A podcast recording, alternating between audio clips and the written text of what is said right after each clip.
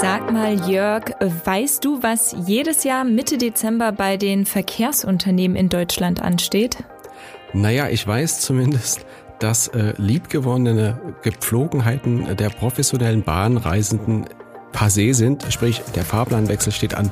Man muss sich neu orientieren.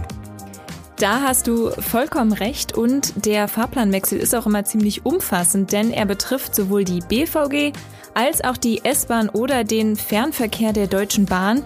Und für Fahrgäste in Berlin bringt er diesmal gute, aber auch schlechte Nachrichten. Welche genau, schauen wir uns jetzt an.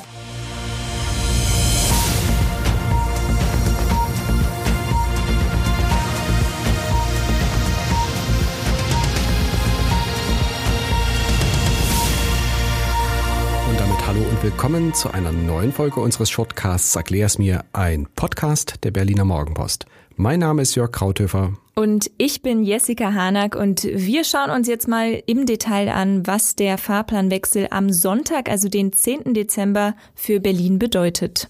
Fangen wir mal mit den schlechten Nachrichten an. Dann haben wir die hinter uns. Wo verschlechtert sich denn etwas für die Berliner? Ja, das betrifft leider den Busverkehr der BVG. Das Verkehrsunternehmen hat ja große Probleme, weil Busfahrerinnen und Busfahrer fehlen. Und das hat jetzt zur Folge, dass der Fahrplan weiter gekürzt werden muss. Insgesamt sind 44 Linien betroffen, auf denen die Takte ausgedünnt werden oder die zu bestimmten Uhrzeiten gar nicht mehr fahren. Fahrgäste müssen dann also länger warten oder auf andere Verbindungen ausweichen. Und dass es auf so vielen Linien Änderungen gibt, das erklärt die BVG damit, dass so die Auswirkungen auf die einzelnen Strecken geringer sind. Kannst du denn auch genauer sagen, um welche Linien es sich zum Beispiel handelt? Also erstmal nochmal ganz grundsätzlich, es betrifft sowohl Linien im Stadtzentrum, aber auch in den Außenbezirken. Alle mehr als 6500 Haltestellen werden weiter angefahren, im Zweifelsfall aber eben seltener als eigentlich vorgesehen. Zu den Beispielen. Die Linie 300, die in der Innenstadt unterwegs ist, fährt künftig nur noch alle 20 Minuten und auf der Linie 310, die eigentlich durch Charlottenburg-Wilmersdorf fährt, wird der Betrieb tagsüber ganz eingestellt. Auf den Expressbuslinien X49 und X21 fahren zu bestimmten Zeiten ebenfalls keine Busse mehr und bei den Metrobuslinien gibt es zum Beispiel Taktausdünnungen beim M19, M29 oder M46. Ein Artikel, in dem ihr alle betroffenen Linien findet, den verlinken wir euch nochmal in den Show Notes. So viel zu den negativen Entwicklungen, kommen wir doch mal zu den guten Nachrichten. Wie sieht's denn bei der Berliner S-Bahn aus? Die S-Bahn verspricht tatsächlich Verbesserungen für Fahrgäste. Profitieren sollen zum Beispiel Nutzer der Linie S1, die zwischen Wannsee und Oranienburg fährt. Dort sollen schrittweise Züge mit acht statt sechs Wagen eingesetzt werden, was natürlich die Kapazitäten erhöht.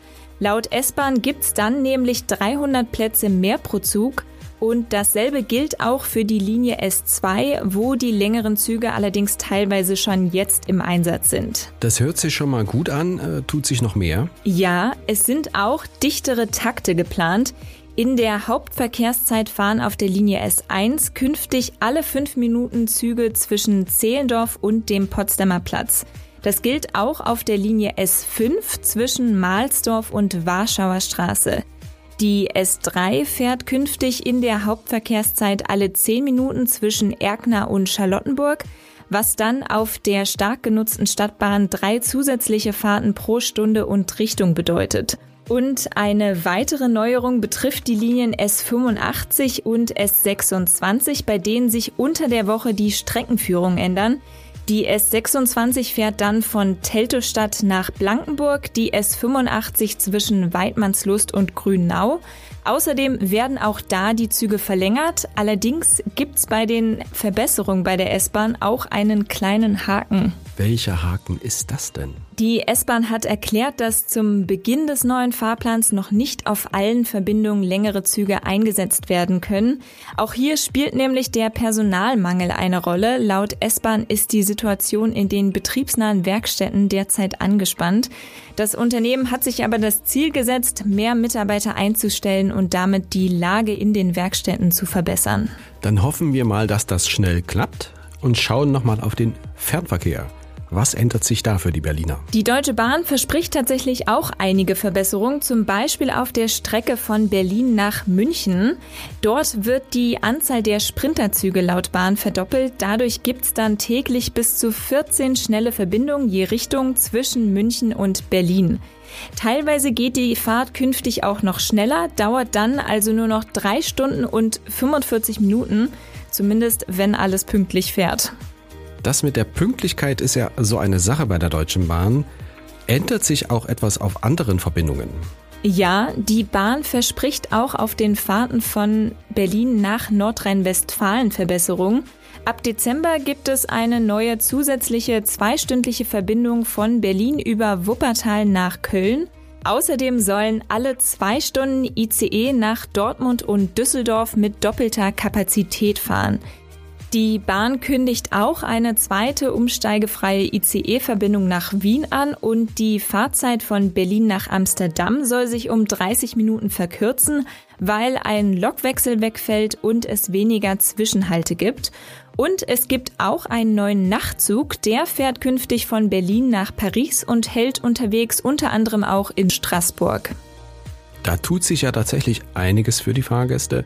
Wollen wir hoffen, dass alles so klappt und die Bahn auch noch ein bisschen pünktlicher wird.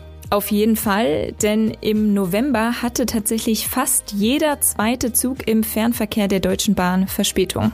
Dankeschön für die Informationen, Jessica. Und das war eine neue Folge unseres Shortcasts Erklär's mir, ein Podcast der Berliner Morgenpost. Ihr findet uns auf allen gängigen Portalen. Hört gerne rein. Bis zum nächsten Mal. Tschüss. Tschüss.